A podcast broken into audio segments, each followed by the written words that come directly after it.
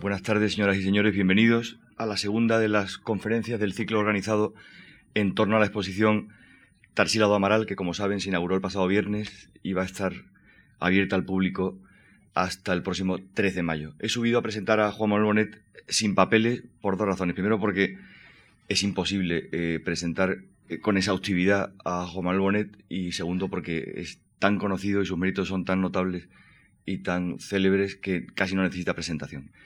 Juan Manuel Bonet es poeta, escritor, crítico de arte, comisario independiente y ha dirigido con notable éxito, su papel yo creo que en ese sentido es imprescindible, pues dos de las principales pinacotecas de este país, el Instituto Valenciano de Arte Moderno en Valencia y el Museo Nacional Centro de Arte Reina Sofía.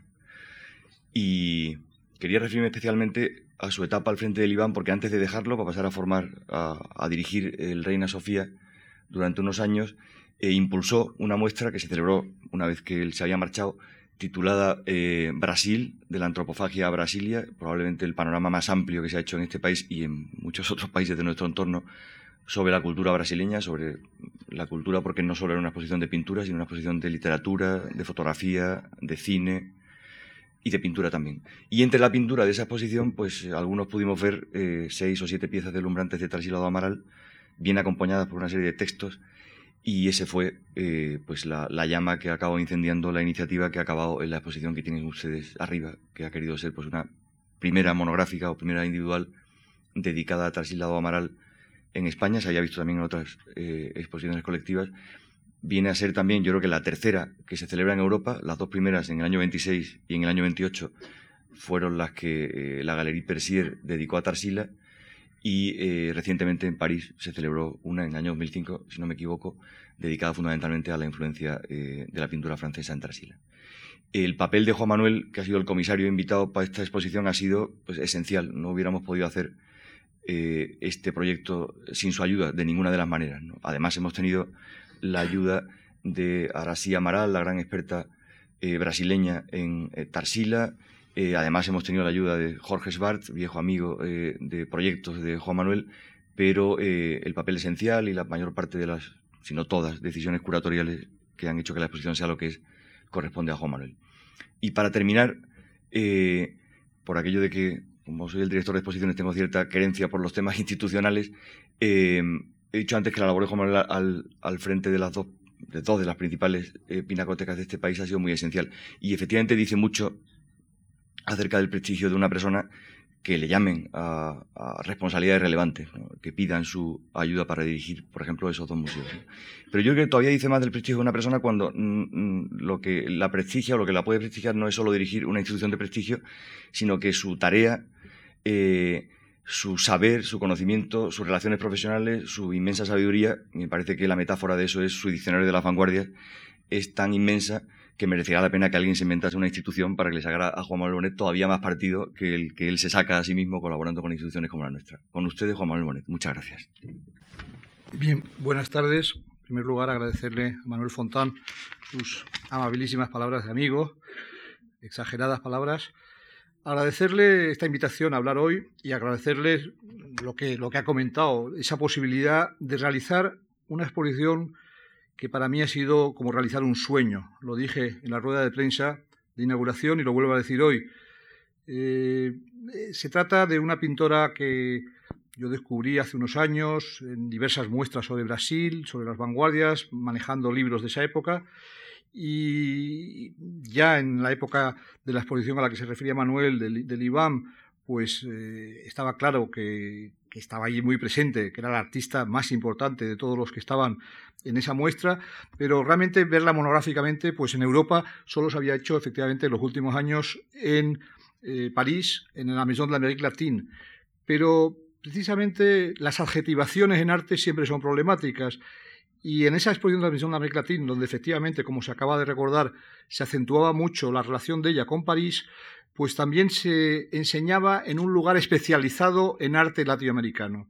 Eh, especializado en cultura latinoamericana. La Maison de l'Amérique Latine es un sitio que está muy bien, que juega un papel esencial de diálogo entre dos continentes, que es un sitio que todos los latinoamericanos de París reconocen como suyo, que también se acercan escritores a él a veces, ha hecho exposiciones que han funcionado muy bien, de Álvarez Bravo, etc. Pero la exposición de Tarsila en París le faltó precisamente lo que aquí ha tenido, que es una institución que realmente sea canónica, que coloque las cosas en el canon. La Maison de Latín para Tarsila ha sido una especie de continuación de, su, de un estado de cosas según el cual es una pintora muy interesante de un ámbito que hasta hace poco, digamos, mm, mucha gente consideraba periférico.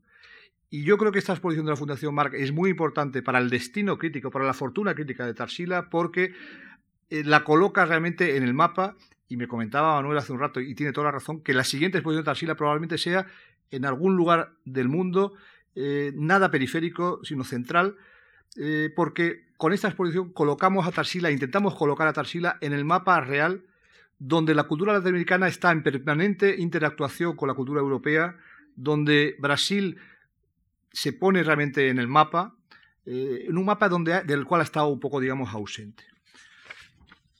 He titulado esta, conferencia Saudades del Brasil modernista. Tenía casi que haber puesto Saudades do Brasil modernista, pero en fin, la licencia ha sido mezclar los dos idiomas, el portugués y el castellano.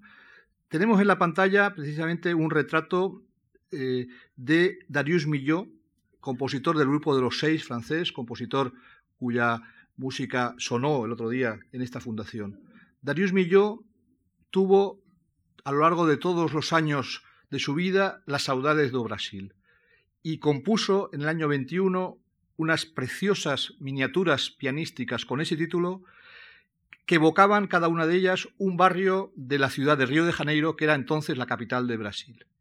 ¿Por qué estaba Darius Milhaud eh, en, ese, en, esa ciudad en esos años 17, 18 que, en, que, en que vivió allá? Estaba allá en su condición de secretario particular él no era diplomático, pero secretario particular del embajador de Francia en Río de Janeiro, que era nada menos que Paul Claudel, el gran poeta católico francés, el gran dramaturgo y diplomático que estuvo en muchos otros lugares, entre ellos Praga o Washington o el Japón.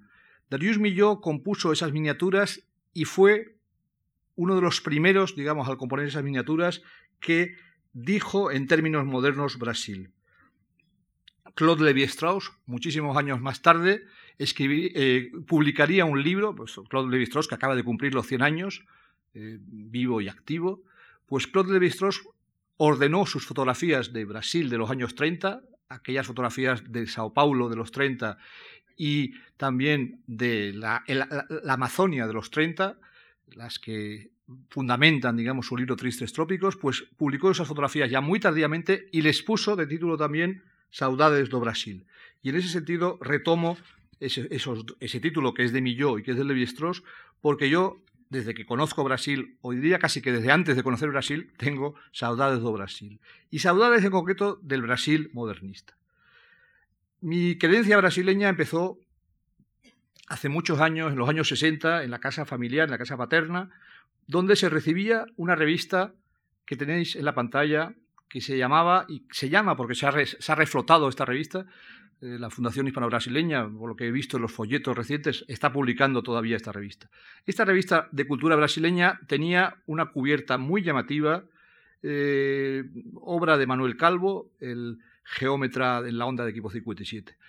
Esta revista la dirigía para la embajada, después tuvo otros directores, pero en su gran época esta revista la dirigía Ángel Crespo, y en esta revista se publicaban traducciones que hacía Ángel Crespo, a veces con la colaboración de otros, por ejemplo de Damaso Alonso, me acuerdo que tradujeron juntos a Murilo Méndez, se publicaban románticos brasileños, se publicaban simbolistas, ah, hubo una antología del poema en prosa brasileño, hubo un número dedicado a la Semana del 22, de la cual enseguida hablaremos, hubo muchísimas cosas publicadas allá y yo me fui quedando, digamos, con una cierta música brasileña, música de las palabras que estaban ahí juntas, de las imágenes también en algunas ocasiones. Esta revista jugó en ese sentido, creo que un papel muy importante. Hay que recordar que los años 60, el comienzo de los años 60, es la época en la cual eh, Brasilia encarnaba una suerte de sueño utópico de un nuevo urbanismo, de nueva ciudad, y aquí en España hubo también folletos publicados por la Embajada de Brasil, en esa misma época diseñados por el mismo diseñador, por Manuel Calvo, que son folletos realmente casi facsimilables de bonitos que son. Eh, poetas, pintores, arquitectos, todo eso, poco a poco me fui metiendo en ese mundo y como ha recordado Fontana hace un rato, efectivamente en la época en que yo dirigía el IBAM, pues dentro de un plan de exposiciones de tipo histórico, de historia cultural, en un sentido amplio, en las cuales lo que se trataba era de reconstruir momentos del pensamiento, momentos de la historia, momentos de la cultura, pues eh, el encuentro precisamente con Jorge Schwartz, al cual yo había leído, un encuentro eh, casual, determinó que eh, de repente surgiera la posibilidad, la idea de hacer una exposición que contara de qué modo Brasil se convirtió en un país moderno. Y entonces esa exposición pues tenía en la cubierta una fantástica fotografía de un indio del Amazonas dándole a una hélice de un avión, de la aviación es fundamental en Brasil, y esa exposición contó todo lo que pasó en Brasil, pues desde la época de Tarsila hasta la época de Brasilia. La hizo Jorge Schwartz, que ha colaborado ahora también con nosotros en la muestra actual.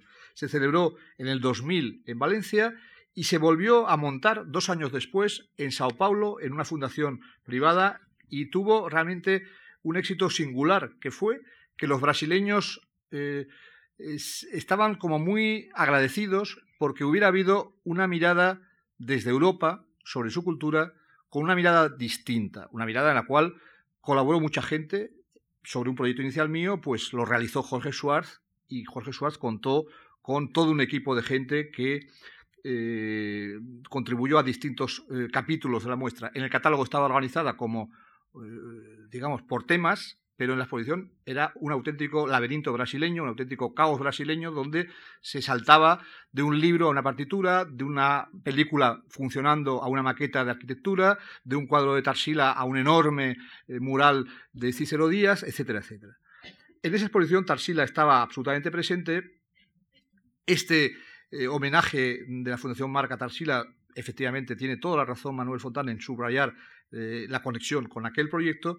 Y, bueno, para mí ha sido dos aventuras y estoy metido en una tercera ahora en relación a Brasil, que documentaré en algún momento de, esta charla. Enseguida saldrán algunas imágenes, que es un proyecto en el cual, junto con un gran pintor y fotógrafo joven español, José Manuel Ballester, estamos revisitando eh, esta misma época a través de su arquitectura primero a través de la ciudad de Sao Paulo y luego a través de la ciudad de Río. Es un proyecto del cual hay imágenes ya en circulación, en el propio arco del año pasado hubo algunas, el arco de este año hay algunas, y salpicaré este laberinto visual brasileño que quiero proponeros con algunas imágenes también de Ballester que me ha autorizado a utilizarlas, digamos, en, en primicia. Respecto de la historia de Brasil, hay ya muchos libros publicados al respecto, el propio mm, título de uno de ellos, que me recomendó en su día Hugh Thomas, aludía a la madera Pau Brasil, que es fundamental en la historia del país. Eh, Gilberto Freire, eh, este hombre del norte, del noreste de Brasil, eh, ha, hecho interpretaciones luminosas de la historia brasileña y, han sido esas, esas interpretaciones vehiculadas aquí en España por Julián Marías. Eh, y bueno, y hay muchísimas eh, también aproximaciones internacionales al respecto, entre las cuales está la de Stephen Wake, que fue un gran centro europeo que terminó sus días en Brasil, que escribió un libro llamado El país Brasil, el país del futuro, el libro que los brasileños autoirónicamente suelen apostillar diciendo el país del futuro y siempre lo será, como diciendo que no llega nunca el presente. Efectivamente, Brasil es un país extremadamente complicado híbrido, fascinante.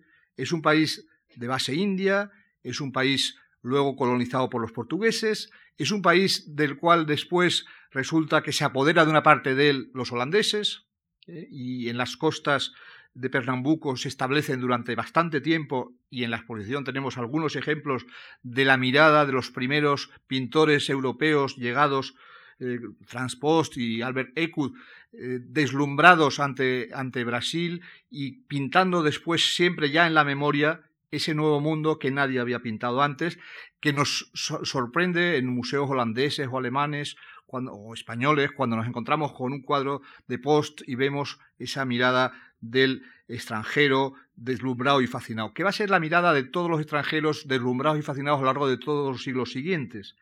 El siglo XIX tendrá un marcado acento francés en ese país, ese país que se independiza, ese país que todavía es una monarquía, un imperio, pasará luego a ser una república, ese país donde, por ejemplo, tenemos la imagen que tenemos en la pantalla de Marc Ferrez.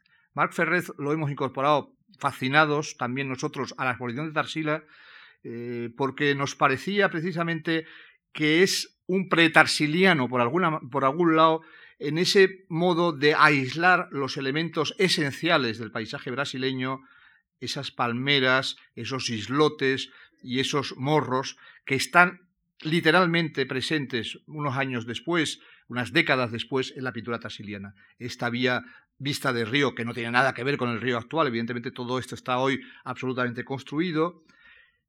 El jardín botánico, que aquí lo enseño en una visión precisamente de Ballester, una visión actual, eh, es otro lugar eh, de Marc Ferrez, absolutamente. Aquí tenemos la imagen de Ferrez eh, y aquí tenemos la de Ballester.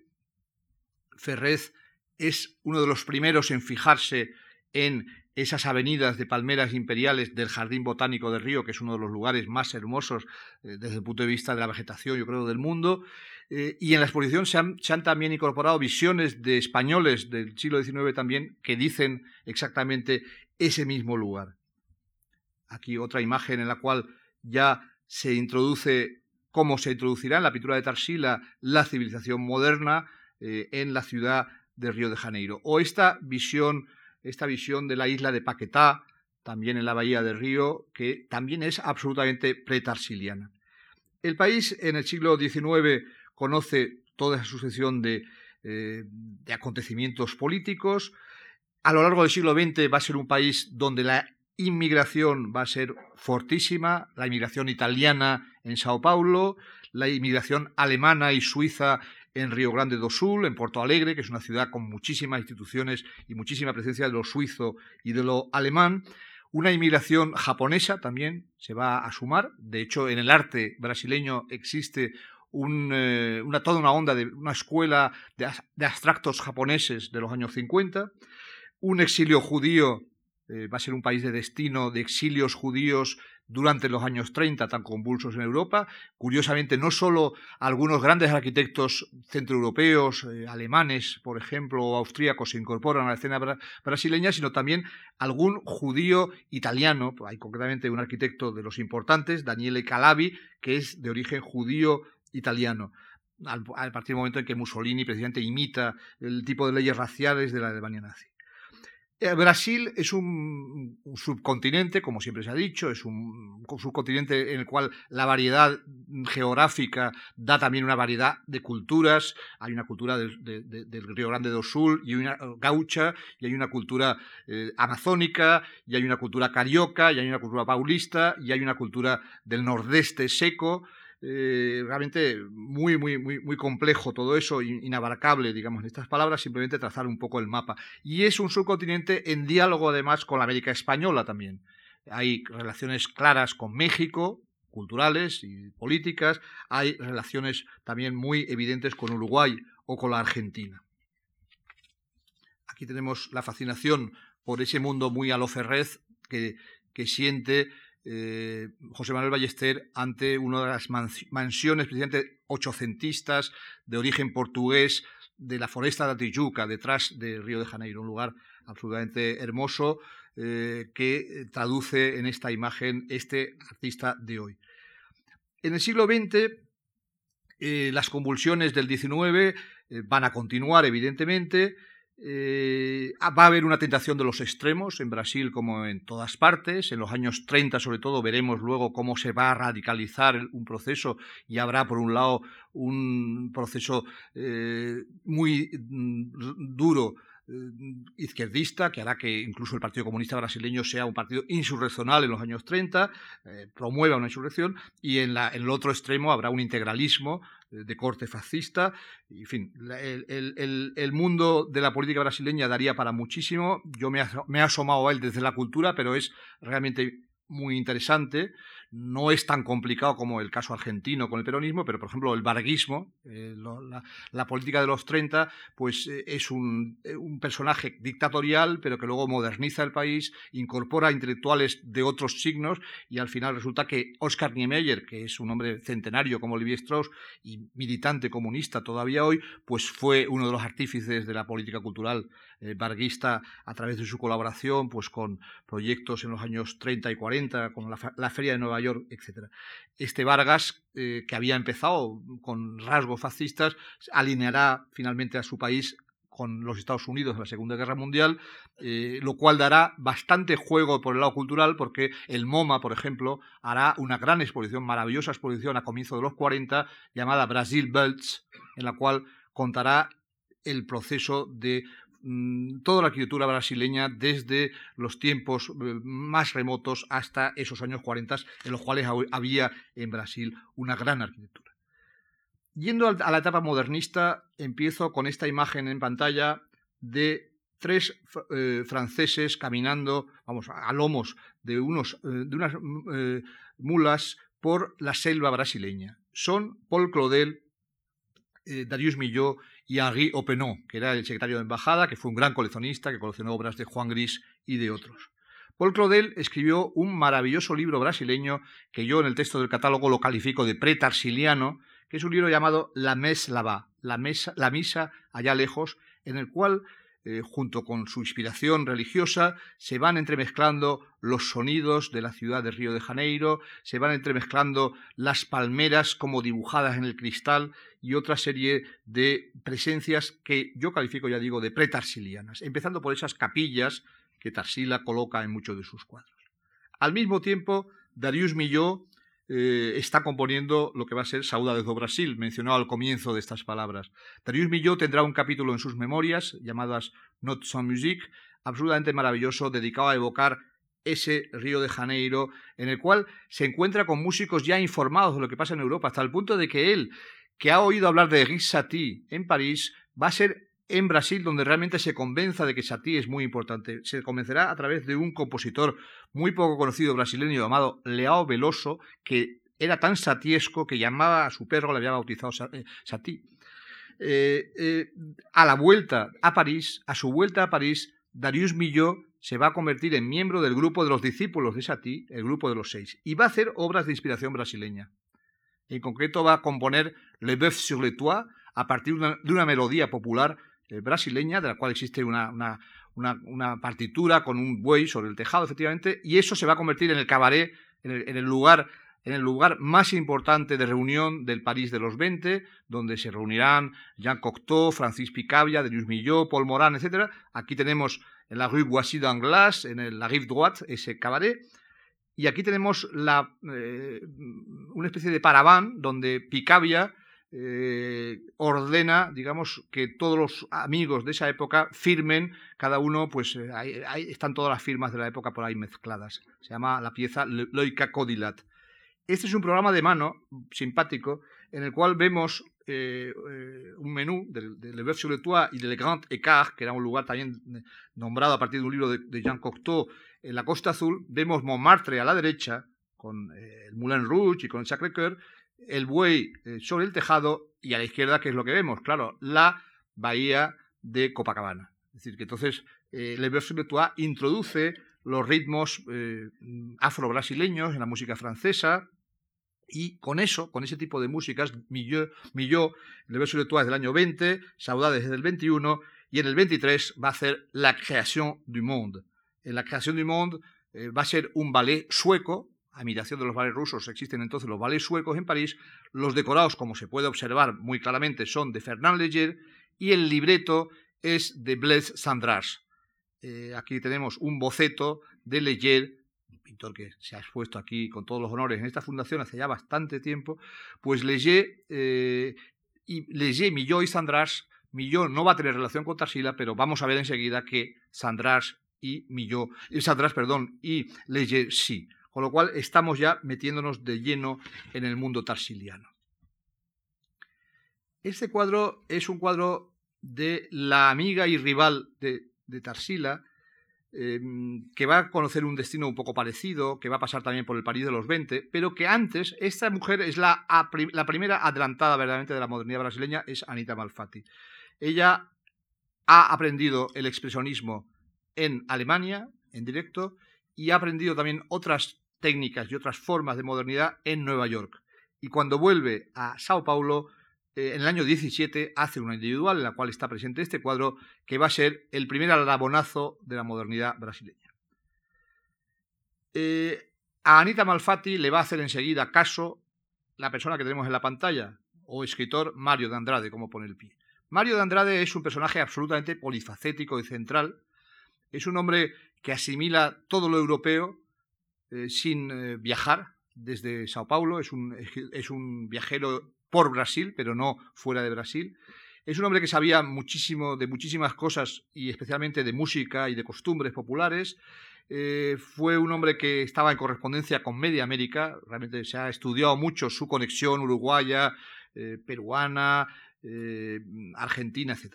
Mario de Andrade acoge la muestra de, Anita Malfatti y, Mario de Andrade está en ese momento transitando, como mucha gente en todo el mundo, del simbolismo a la vanguardia. Y publica este fantástico libro con esta cubierta romboidal eh, que realmente es muy atractiva. No, no, sabemos quién es el autor, como pasa a veces con libros muy importantes, pero sin embargo es una cubierta muy acertada tipográficamente. Ese, ese eh, esos rombos un poco arlequinescos, muy cubistas, y el libro es la mm, odisea, digamos, de la ciudad de Sao Paulo desvairada, es decir, enloquecida. Es un libro frenético, es un libro entre simbolista y futurista, es un libro caótico, eh, de enumeraciones caóticas, está en la cadena de todos los libros que han hablado a lo largo de la primera modernidad de las ciudades eh, los Chicago Poems de Carl Sandburg, muchos libros como Fervor de Buenos Aires y otros en Buenos Aires, eh, los libros de Apollinaire en París, etcétera, etcétera. Está dentro de esa tradición de modernidad rupturista y caótica. Mario de Andrade, Oswald de Andrade, que no es familia suya, el apellido Andrade es muy corriente en Brasil, y otra serie de escritores, pintores, arquitectos, eh, montan en Sao Paulo la Semana de Arte Moderna del 22. Esa semana que marca un antes y un después, es realmente ya lo que había empezado a expresarse a través de los libros de Mario de Andrade y de Oswald, a través de la pintura de Anita Malfatti y ya pronto la de Tarsila, se expresa ya en público en una semana articulada. El cartel es de otro pintor importante, Emiliano di Cavalcanti. Se ve un lado primitivista claro en ese cartel, un lado expresionista, recuerda cosas centroeuropeas, recuerda cosas alemanas. En la semana se van a mostrar proyectos arquitectónicos, se va a mostrar escultura nueva, muebles nuevos, la literatura eh, de signo futurista o futurizante y la música ya de Villalobos. Los mismos que organizan la semana, todavía Tarsila sigue en París, montan la revista que tenemos en la pantalla, Claxon. Es una revista absolutamente extraordinaria, hay cuatro los cuatro primeros números están en la, exposición arriba en una vitrina. Es una revista que la cubierta parece rusa. Tampoco sabemos a ciencia cierta de quién es. Probablemente sea del propio Mario de Andrade, pero, pero realmente es de un tipógrafo que parece que hubiera visto cosas de Lisitsky, por ejemplo, ¿no? o cosas de Rodchenko, eh, que apenas circulaban, y además no estamos hablando de un núcleo, habrá otros que sí, pero este núcleo no es un núcleo prorruso, digamos, en ese momento. Oswald tendrá una evolución hacia el comunismo, pero, pero en ese momento no viene de allí la inspiración. La inspiración de dónde les viene, principalmente de París. Es una revista con muchísima conexión espiritual con L'Esprit Nouveau, la revista de los Enfants y Le Corbusier. Es una revista donde hay muchos elementos futuristas. La visión de la ciudad es futurista. Se habla muy a menudo de un futurismo paulista, lo ha dicho Ana Teresa Fabris. Y en concreto, además de Mario y de otros poetas. Hay un poeta en concreto que no publica ningún libro, que se llama Luis Araña, que son fantásticos sus poemas enumerativos y caóticos sobre la ciudad. A mí me recuerda mucho los poemas ultraístas españoles o argentinos. Y en concreto hay que decir que la conexión ultraísta también existe, porque en la revista colabora Guillermo de Torre. Guillermo de Torre, que es el, el Mario de Andrade, no es tan importante, pero es el Mario de Andrade español, digamos, está de corresponsal en Madrid y publica poemas de los que luego van a estar en su libro Hélices. Hélices y Claxon coexisten bien esas dos, esos dos objetos. En la revista hay láminas de pintores y de escultores como Brecheret, Di Cavalcanti o Anita Malfatti. Y el eco español vendrá bastante más tarde, en el año 31, cuando Ramón Gómez de la Serna publique el libro Ismos, pues en Ismos habrá un capítulo llamado Claxismo, donde Ramón dirá que lógicamente la, la redacción de Claxon debería estar en un automóvil en movimiento. Eh, eh, sin embargo, mm, a eso se limita, digamos, el contacto España-Brasil en ese tiempo. No hay prácticamente. Eh, hay, hay muchos más contactos de los brasileños con Argentina o Uruguay que con España. Se limita a esa presencia de Guillermo de Torre y a ese eco en Ramón.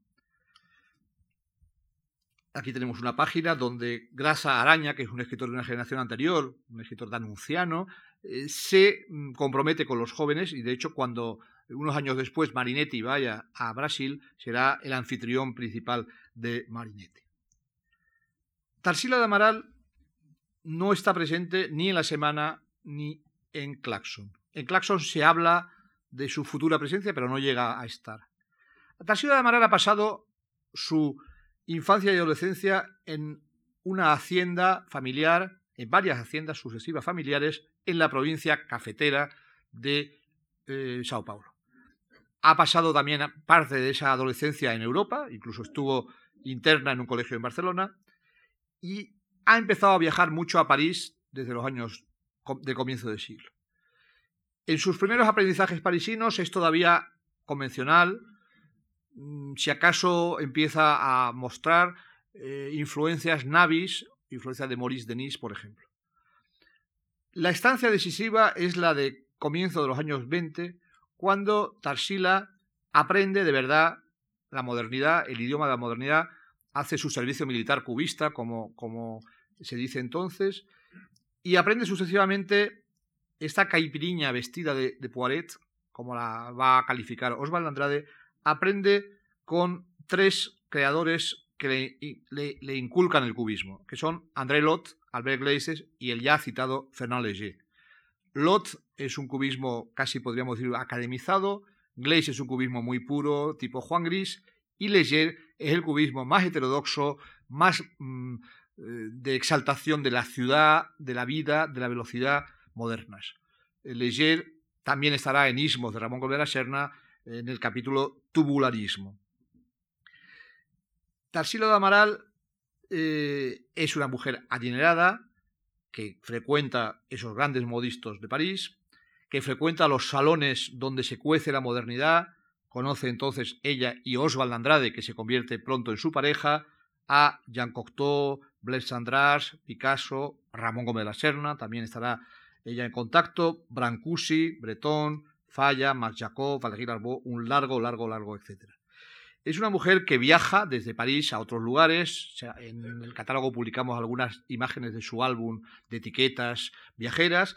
Y es una mujer que colecciona obras ajenas, obras de esos maestros, entre ellos Leger, obras de Brancusi o esta torre de Delaunay, esta fantástica torre de Delaunay que hoy está en el Art Institute de Chicago este Delaunay, que tuvo muchísima relación en la época en que vivió en España con los ultraístas y en concreto pues con Guillermo de Torre ya citado. Tarsila, en una carta a sus padres del año 23, ya no está hablando solamente de esta modernidad de París que la deslumbra. Ella, como bastantes latinoamericanos a lo largo del siglo XX, su tiempo de París va a ser el tiempo que la acerque a sus raíces brasileñas. Y eso se produce en ese año 23 en que pinta A Negra, una de las obras maestras de su carrera. En ese año le escribe a sus padres, me siento cada vez más brasileña, quiero ser la pintora de mi tierra, cómo agradezco el haber pasado en la hacienda toda mi infancia. Las reminiscencias de aquel tiempo van mm, formándose preciosas para mí, van tornándose, perdón, preciosas para mí. Es un cuadro de base geométrica legeriana y sobre él el primitivismo que en París que en París eh, los artistas buscan comprando máscaras africanas, leyendo leyendas africanas, como Blaise Sandras en su antología negra, en su caso ella lo va a buscar en su memoria. Y existe una fotografía de una sirvienta de la casa familiar, de la hacienda, que se supone que es la fotografía que le inspira a Tarsila este cuadro. Y con este cuadro pintado, eh, hay que insistir sobre ello en París, Tarsila está ya anunciando lo que va a ser la fase antropofágica de su obra. En ese momento hay una preciosa carta de Mario de Andrade que la llama para Brasil. Dice, tu lugar está aquí, no seáis ni os tan afrancesados, no os entusiasméis tanto con Juan Gris, con Leyer, con Reverdí, con todo eso, vuelve sobre ti misma, ven a la selva virgen, yo estoy defendiendo el selvavirgismo, lo hemos traducido así, matavirgismo era en brasileño. Vuelve efectivamente Tarsila a mm, Brasil y al principio no parece que esté siguiendo el consejo de Mario de Andrade. Parecería más bien que está mirando su ciudad, Sao Paulo, pues con ojos legerianos. esa, e, ese poste de gasolina, ese tren, esas estructuras metálicas, esos números, todo evoca el mundo de Leger, como evocan el mundo de Leger ciertas obras norteamericanas del mismo periodo, como puede ser la de Gerald Murphy, como puede ser la de Stuart Davis, etc. Ella también se fija en el mundo ferroviario, en este cuadro, Estación Ferrocarril Central do Brasil, o en esta otra estación, la reproducción es un poco mala, pero en fin, es un cuadro también interesante, donde seguimos en eso. Pero en todos estos cuadros, si, observáis, este cuadro tiene una palmera y tiene ya mucho verde, este cuadro tiene varias palmeras y una iglesia de esas que llamaban ya la atención a Paul Claudel, y tiene unas favelas, tiene unos morros con casas policromadas, y en esta, pues también junto con esas farolas, junto con esas ferroviarias, asoman dos o tres palmeras muy estilizadas. Yo siempre digo que ella se va a fijar en la ciudad de Sao Paulo como ciudad moderna comparable con las metrópolis europeas, pero ya empieza a infiltrarse todo esto. Es la época en la cual ella eh, forja esa frase maravillosa en la cual dice que quiere pintar pacientemente como Fra Angélico y que sus cuadros funcionen como funciona el motor de un Rolls Royce. En la pantalla tenemos una de las obras maestras de la tipografía moderna, que es la prosa del transiberiano de Blaise Sandras y Sonia Delaunay. La mujer rusa de Robert Delaunay, el pintor de las torres, compuso la ilustración simultaneísta, como ella decía, de un largo poema de 400 versos de Sandras sobre el transiberiano. Este libro, publicado en el 13, desplegable y formando una columna de dos metros, eh, circuló por España, circuló por Brasil y fue un otro aldabonazo de modernidad de cómo poesía y pintura podían estar en el mismo plano. Blaise Sandras fue un personaje clave en la vida de Oswald y de Tarsila, de Tarsibald, como gustaban definirse la pareja.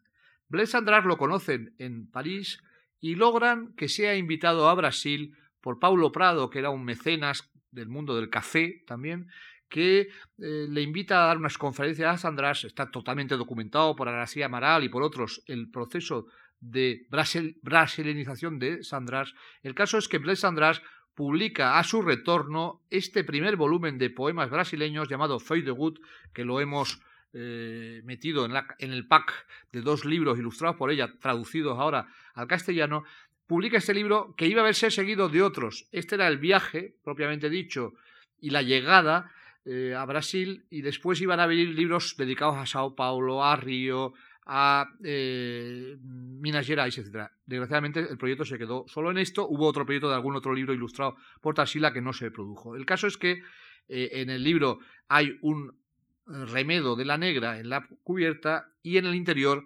Tarsila busca un equivalente gráfico de los versos de su amigo. Es un equivalente gráfico eh, donde la misma economía de medios sandrarsiana, que es un poeta muy dado al collage, al ángulo recto, al corte abrupto, todo eso está en Tarsila. En Tarsila se van a insinuar ya toda esa especie de sistema dibujístico suyo, tan suyo, donde el morro, la palmera, la isla, eh, todo eso mm, eh, parece casi un, algo esteno, este, estenográfico, de escenografía. Eh, András va a declarar, va a declarar la ciudad de Sao Paulo ciudad moderna por excelencia. Le fascina, le fascina esa ciudad que crece, esa ciudad que se dispersa, esa ciudad caótica y en perfecto movimiento. Unos años después, dos cineastas harán una película, una sinfonía paulista eh, cinematográfica a modo de la Sinfonía de una ciudad de Walter Ruttmann sobre Berlín, harán un Sao Paulo de ese tipo del que le gustaba a Zandras. Pero más importante todavía que esa afirmación de que Sao Paulo es ciudad moderna, que es una cosa evidente, será el hecho de que Sandras les enseña el Brasil a los brasileños. Sandras les enseña el camino. Sandras marcha con ellos a Río de Janeiro, donde Tarsila va a asimilar por ejemplo en este cuadro, muchísima de la iconografía carioca, pero también viaja con los modernistas en una peregrinación simbólica a Minas Gerais, que es el estado, digamos, un estado rural, un estado con unas ciudades como Europreto o como Mariana, ciudades levíticas, ciudades donde hay, hay, por ejemplo, en Mariana un gran poeta Alfonso de Guimarães, que, habla de los ángelus, de las campanadas en la niebla. Es un estado con mucho de portugués, es el estado de la Leyandiño, etc. Todo eso se va metiendo en el fuero interno de Tarsila eh, y mm, se van metiendo la memoria de su infancia, de su adolescencia, la memoria de los altares populares policromados, la memoria de las paredes coloreadas en los pasillos, todo eso eh, Tarsila lo va a ir metiendo de lleno en su pintura. Y es, esta es una de las obras maestras, para mi modo de ver, de, ese periodo, donde eh, el elemento legeriano queda reducido a la vía del tren y esos elementos de puentes, mientras que toma protagonismo las montañas, el color de la vegetación y esas palmeras imperiales que nos recuerdan las de Ferrez, eh, reducidas también a, signo geométrico casi. ¿no? Eh, aquí tenemos los altares, que aquí hemos hecho el diálogo entre, entre este cuadro religiado brasileira y el, motivo, vamos, el motivo de, la iconografía religiosa barroca brasileña está evidentísimo aquí y tenemos texto de Tarsila haciendo esa relación. Lo mismo que hay una relación con la fruta, con los mercados, con los objetos populares, eh, etcétera, etcétera. mismo proceso en el otro libro, en, Pau Brasil, el libro que su cubierta es diseñada por Tarsila, es un manifiesto nacionalista, puesto que realmente hacer un libro con la bandera de su país es una bandera preciosa, por cierto. Eh, en la versión completa tiene también, como la americana, muchas estrellas.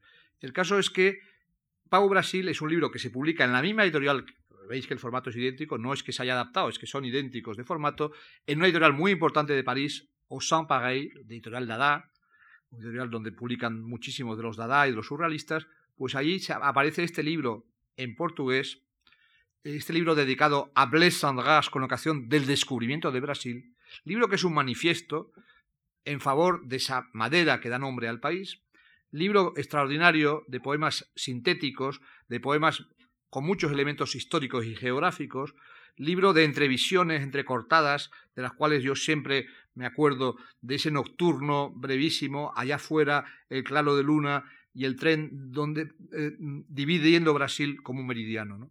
Ese poema casi minimalista, eh, ese poema que, Jorge Schwartz, en un libro ya clásico, eh, conectando Girondo, Osvaldo Andrade, ha, dicho cosas muy inteligentes respecto de esa poesía geométrica, leyeriana por el lado también, y desde luego tarsiliana.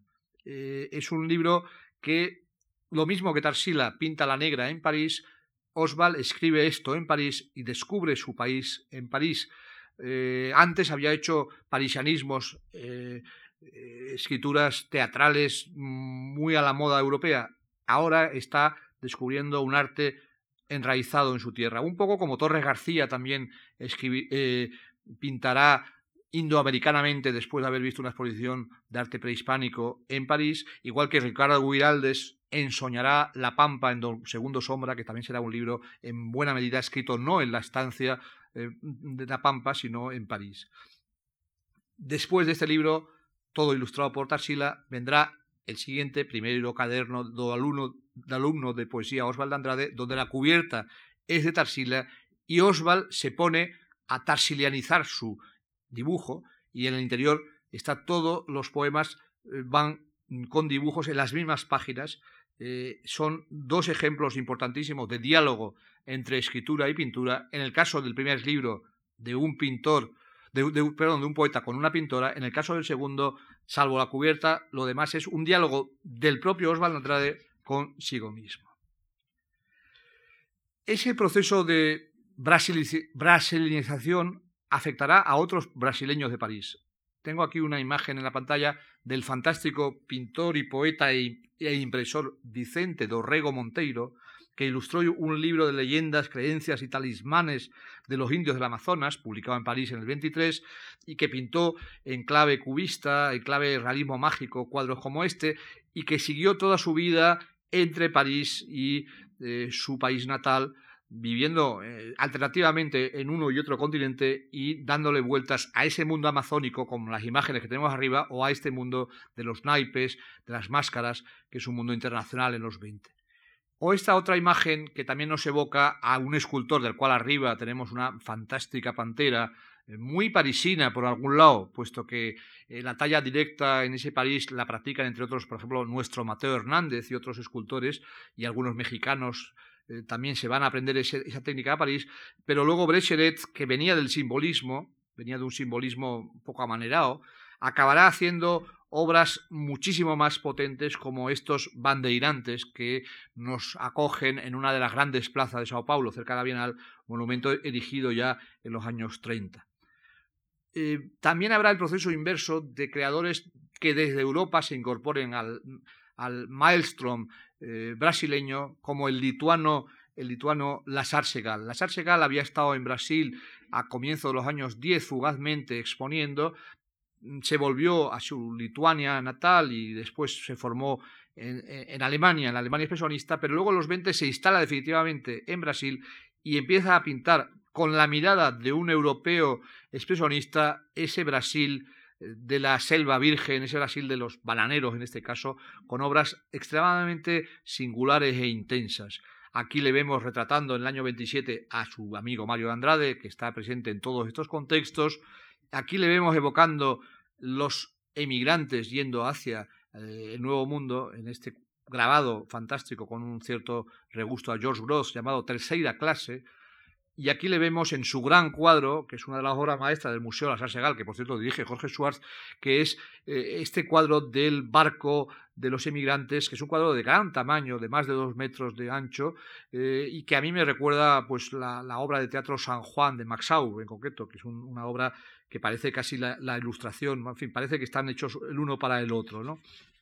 La Sarsegal también en sus grabados expresionistas cariocas como este, él vivía en Sao Paulo, en una casa eh, constructivista fantástica, hecha por su cuñado Warszawski, del cual enseguida hablaré, y aquí evoca el mundo del barrio chino, digamos, de Río de Janeiro, del Mangue, un mundo que Paul Morán y otros escritores han evocado eh, en un libro, en un libro de, grabados suyos y de dibujos suyos, eh, muy enraizado en lo europeo, pero también ya con una mirada muy americana.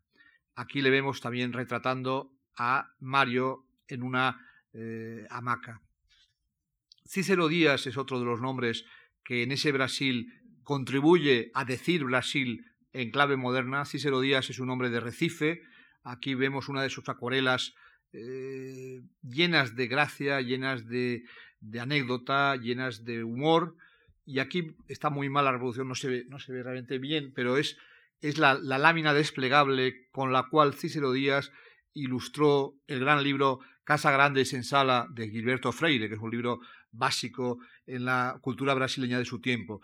El Nordeste eh, fue una tierra muy pródiga en modernidades, de ella era también Manuel Bandeira, de Gilberto Freire, hubo un congreso cultural del noreste en esa época, específicamente el noreste, y Cícero Díaz fue el que dio, mm, el que dio forma visual, digamos, a ese mundo nordestino, eh, concretamente antes evocaba una gran pieza suya que tuvimos en el Iván, en la exposición de, Brasil de las Vanguardias, que era un, enorme eh, telón de 7 8 metros de ancho sobre la ciudad de Recife.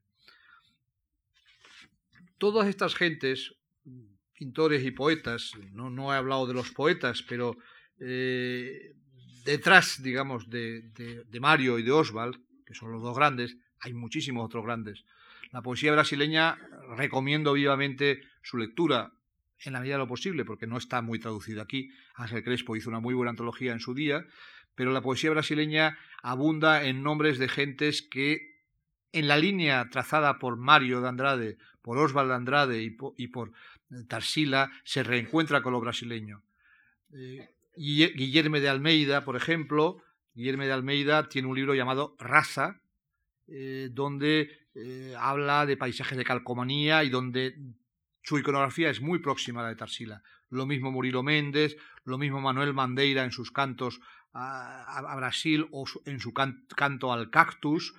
en general, la poesía de ese tiempo está muy, muy, muy en paralelo con lo que estamos viendo en pantalla en la plástica, en la pintura. En el año 28, Tarsila pinta el Avaporú, que motiva enseguida el surgimiento de otro movimiento que ya no es el Pau Brasil, sino que es la antropofagia. Yo me acuerdo cuando hicimos la exposición de, Valencia, cuando yo empezaba a hablarle a la gente de que estábamos haciendo una exposición que se llamaba de la antropofagia a Brasilia, había quien me decía, ¿y tú crees que les va a gustar a los brasileños que les llames antropófago? Bueno, pues fueron sus grandes intelectuales en esos años los que decidieron que la reivindicación de la antropofagia era la fase en la cual después de haber asimilado lo mejor europeo, como hemos visto que lo ha hecho Tarsila o como hemos visto que lo ha hecho Oswald, se deciden a devorar lo europeo para meterse de lleno en el mundo propio. Y es un indigenismo muy singular, el antropofágico, que nace con Avaporú en el 28, que se desarrolla con este manifiesto antropófago de la revista de Antropofagia, con todas las sucesivas denticiones, como las van a llamar, de la revista, que va a ser primero una revista, luego terminará siendo una página de un diario, lo cual da idea de una presencia en la ciudad. En ese momento todos los brasileños intelectuales de ese tiempo están metidos en ese debate están publicando viejos textos sobre la antropofagia, viejos textos sobre la Amazona, editando cantos. Mario de Andrade se mete a estudiar la música mm, eh, brasileña de todos los siglos. Eh, Raúl Bob publica este libro, este poeta y diplomático publica su gran libro Cobra Norato con esta fantástica cubierta de Flavio de Carballo, pintor y arquitecto también singularísimo, que terminaría inventando un traje para el hombre tropical eh, bastante divertido. Eh, Tarsilo de Amaral, después de Aguapurú, va a pintar este gran cuadro que tenemos arriba, que es Antropofagia precisamente. Va a pintar a Cuca, que es un cuadro que está en el Museo de Grenoble, que es el único que conserva el marco, o parte del marco, según parece era todavía más complicado el marco, pero parte del marco que le hace Pierre Legrand, que es un gran creador de objetos, de encuadernaciones y de mueble francés. Eh, hay, la propia Gracia Amaral considera que los marcos distraían un poco al espectador, pero en cualquier caso, en el caso de la Cuca, lo que ha quedado del marco es muy hermoso y nos habla de ese mundo art al cual Tarsila se incorpora así. ¿no?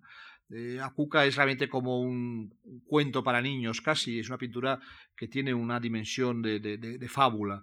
Este cuadro se titula Postal, y es un cuadro que me recuerda la existencia en la pintura de nuestra Maruja Mayo, que por algún lado se podría establecer algún paralelismo con Maruja Mayo y Tarsila, pues hay un cuadro en el Museo de Lugo de postales.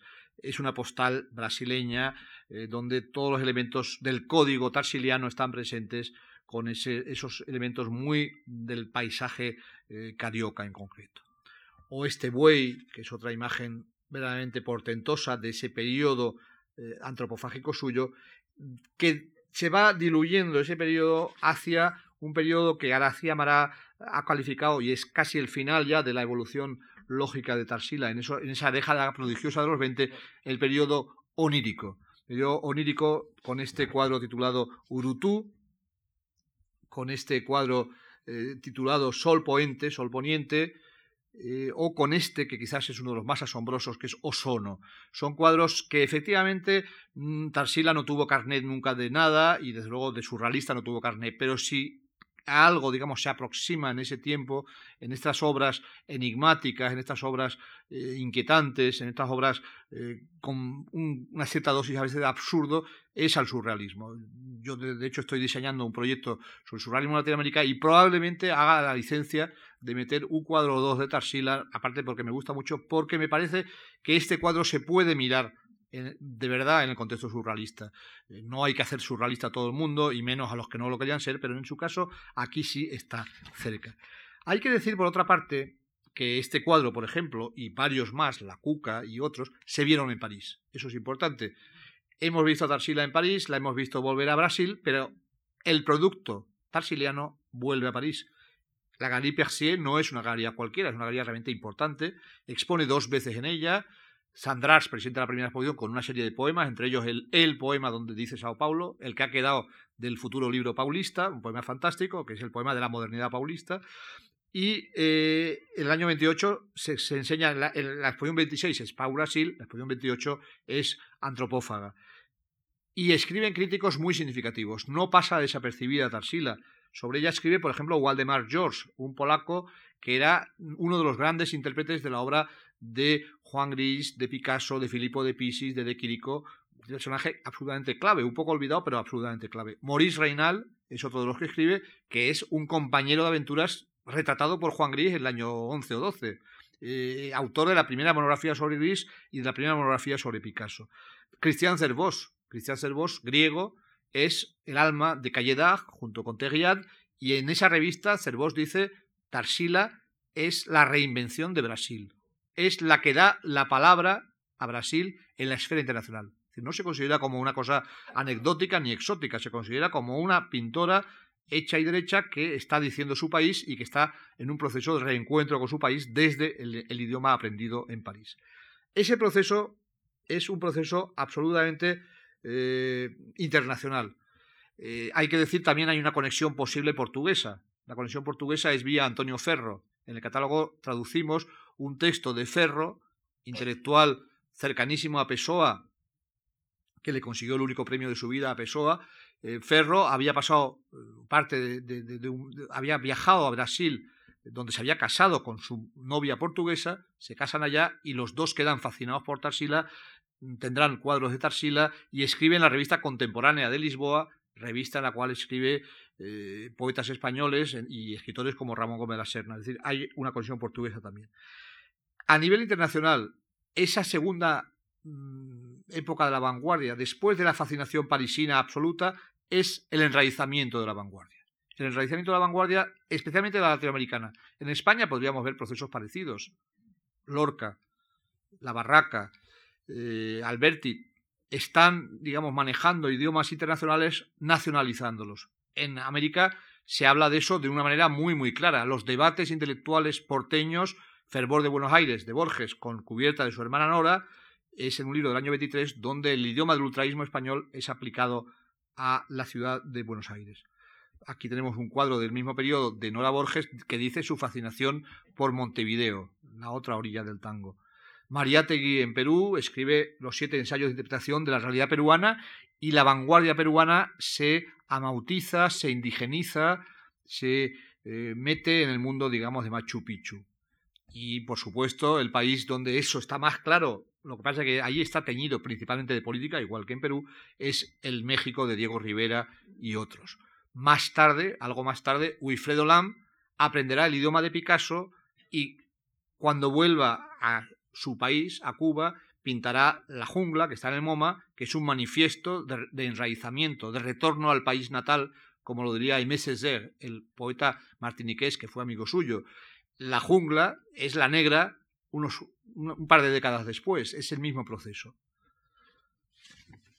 En pantalla, una mujer que interrumpe la vida común de Tarsila y de Oswald, Pagú, y que marca un nuevo rumbo en la vida de Oswald Andrade, que se va a meter en política, primero comunista, después trotskista, Pagú sigue ese rumbo, hacen una revista llamada O do Povo, y Tarsila sigue un destino parecido, con el psiquiatra Osorio César, viajando a Moscú, militando en organizaciones de izquierda, llegando a ser incluso detenida.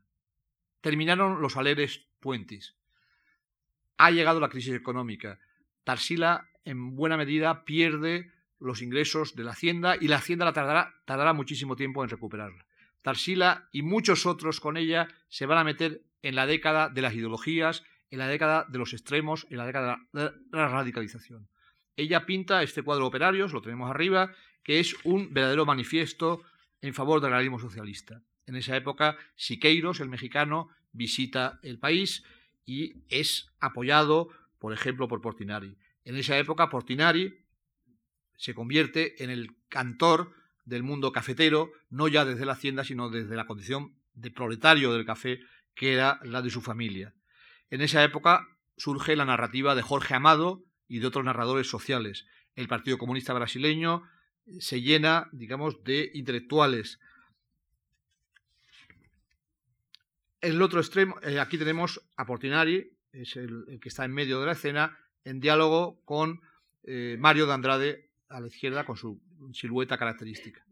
En el otro extremo hay un verde amarelismo, una vanguardia exaltadamente nacionalista, que hunde sus raíces en el Pau Brasil, donde Plinio Salgado, que es el líder aquí eh, de este grupo, el que está con la corbata eh, en el centro, Plinio Salgado es un señor que ha escrito sobre Tarsila, y Casiano Ricardo, que había escrito Vamos a cazar papagayos, vamos a cazar papagayos, se convierte en uno de los ideólogos de este movimiento de corte fascista que eh, está en el otro extremo de la escena política brasileña. En esos años es el momento de la ascensión eh, de Getulio Vargas Y en ese momento, el arte que realmente concita mayores fervores y que va a tener un desarrollo más fuerte en la década de los 30 es la arquitectura. Esta obra es la propia casa de Gregory Varshavsky, un arquitecto ucraniano que eh, su mujer eh, era, la hermana de la mujer de Lazar Segal, a unas cuadras de distancia tenemos esta casa y tenemos la casa de, Segal y estudio de Segal, hoy museo hecho por el mismo arquitecto. Esta casa, en la fotografía que tenemos aquí, es en una época que estaba muy deteriorada y parecían casi unas ruinas mayas. Ahora se está restaurando y está convirtiéndose en un centro de arquitectura. Gregory Barchasek es el Le Corbusier brasileño, digamos, para entendernos, dicho de una manera muy, muy esquemática. El caso es que Le Corbusier visita Brasil. Se encuentra con arquitectos como Niemeyer. Aquí tenemos en pantalla la obra Do que es una guardería de Niemeyer, una de sus primeras obras, de carácter todavía, de carácter todavía muy Le Corbusieriano. Pero aquí tenemos la propia casa de Niemeyer, la propia casa de Niemeyer, donde ya la propia casa de Niemeyer, donde ya está metiéndose en el mundo de las curvas. Yo veo una similitud muy clara entre el mundo arquitectónico de Niemeyer y ciertos desarrollos de la propia obra tarsiliana. La curva frente a la recta va a ser una característica de su estilo y en general de toda la arquitectura brasileña. Cuando en los años 50 Max Bill, el cuadrado Max Bill, fantástico artista total suizo, les reprochará de alguna manera a los brasileños quizás su amor excesivo por la curva. Esas curvas que Niemeyer las deduce del paisaje en torno a Río, como las había deducido eh, Tarsila. Hay un libro de dibujos y textos de Niemeyer sobre Río que está lleno de anotaciones que parecen post-tarsilianas, digamos, su propia casa va por ahí. Este, esta fotografía inédita de José Manuel Ballester nos muestra precisamente los bajos de un ministerio que Getulio Vargas, su ministro de Cultura eh, Gustavo Capanema, le encarga a un equipo donde está Lucho Costa, donde está Portinari con esos azulejos, donde está una persona que voy a hablar enseguida de ella, que es Roberto Burlemars con sus jardines, y donde está Le Corbusier como consultor. Este es el ministerio hecho por Le Corbusier en el Río de Janeiro del año 38, para un Estado si no totalitario, sí dictatorial, evidentemente el Estado Novo. Pero el Estado Novo integra a todos estos artistas, les da trabajo a, los comunistas, ni y tal, mientras reprime salvajemente en la calle al Partido Comunista. Es muy paradójico todo ese proceso, pero ahí está ese edificio y, veis en esta imagen lo fantástico que es ese mundo eh, de una arquitectura que ya no es ortogonal, sino que busca precisamente la, fusión con la naturaleza a través además del mundo de la jardinería.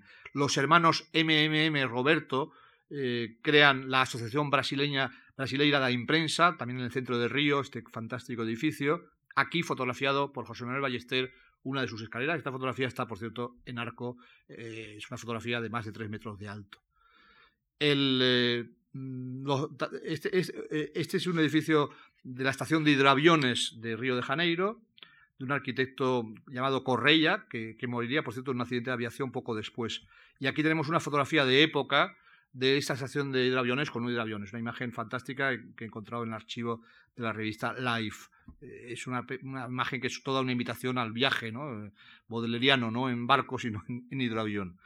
Los hermanos Roberto, ya en los años 50, harán este edificio que se funde totalmente con la naturaleza.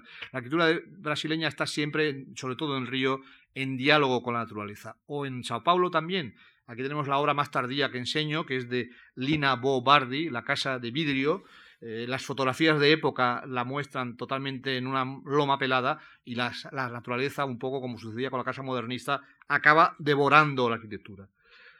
Burle Marx es el creador, esta fotografía de Ballester actual, una fotografía tomada recientemente por Ballester, nos muestra el suelo de Copacabana y de Ipanema. Este suelo es creación de Roberto Burle Marx en los años, en los años ya 50. Y sabéis bien que este suelo es el emblema de la bossa nova, de uno de los movimientos culturales populares más conocidos de Brasil y que ha, alcanzado mm, prestigio universal. Burle Marx, de origen europeo, de origen alemán, eh, geometriza la, naturaleza y pinta con flores o con árboles. Eh, es una especie de, de arp de la, de la naturaleza y hace estos dameros fantásticos, estos monocromos donde el verde sobre verde, digamos. Eh, esto está en los jardines, eh, esto es una casa privada, estos son los jardines públicos cerca del MAM en Río de Janeiro.